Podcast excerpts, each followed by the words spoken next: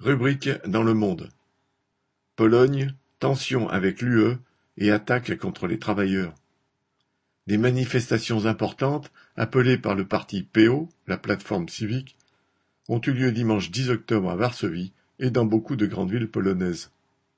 Il s'agissait de protester contre la déclaration du 7 octobre du tribunal constitutionnel affirmant que le droit polonais était supérieur au droit européen.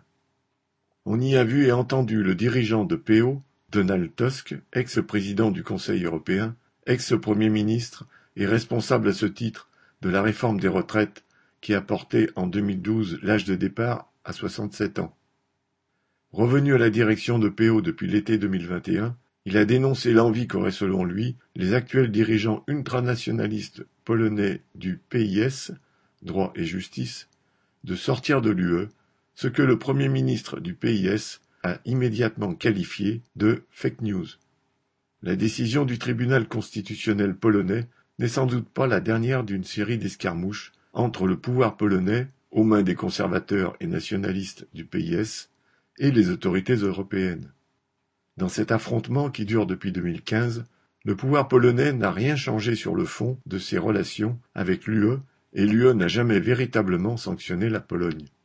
C'est le deuxième mandat présidentiel pour le PIS, dont le candidat Duda a remporté l'élection en juillet 2020 avec un peu plus de 51% des voix, devançant de peu le candidat de PO, Rafal Tsarkovski, et ses 49%. Le PIS avait, lors de son premier mandat, pris des mesures sociales comme l'instauration d'une allocation familiale aux familles dès le premier enfant. Il avait annulé la réforme des retraites, ramenant l'âge de départ à 65 ans pour les hommes et 60 ans pour les femmes. Mais le PIS a aussi multiplié les mesures réactionnaires, allant jusqu'à interdire totalement l'avortement en cas de malformation du fœtus, ce qui revient à l'interdire, car il n'est plus légal qu'en cas de viol ou d'inceste. Le tribunal constitutionnel, remodelé par le PIS et mis à sa botte, a fini par enregistrer en janvier 2021 cette décision. Le PIS a aussi mis sous son contrôle une multitude d'institutions, pris la main sur la nomination des juges et les possibilités de les sanctionner, sur les directions des grands médias publics, des salles de spectacle, des théâtres et musées. Il a multiplié les déclarations antisémites, xénophobes, homophobes, attisant et encourageant les préjugés les plus bas. Lors de ces manifestations du dimanche 10 octobre, tout un public est descendu dans la rue. Des personnalités du monde du spectacle et de la culture, toute une population, surtout urbaine et jeune, qui en a à juste titre assez du climat d'ordre moral et du chauvinisme exacerbé qui règne en Pologne. Mais ces manifestations bien sages et bien organisées, en tenant avec ferveur l'hymne à la joie, l'hymne de l'Union européenne, et martelant Nous resterons, entre guillemets, ont rassemblé beaucoup moins de participants que les manifestations sur l'avortement qui ont vu tout un milieu populaire mener une vraie bataille. Celle-ci a duré plusieurs années, de 2016 à 2021, contre le choix du gouvernement d'interdire totalement l'avortement et pour s'opposer avec rage, humour et imagination à cette décision.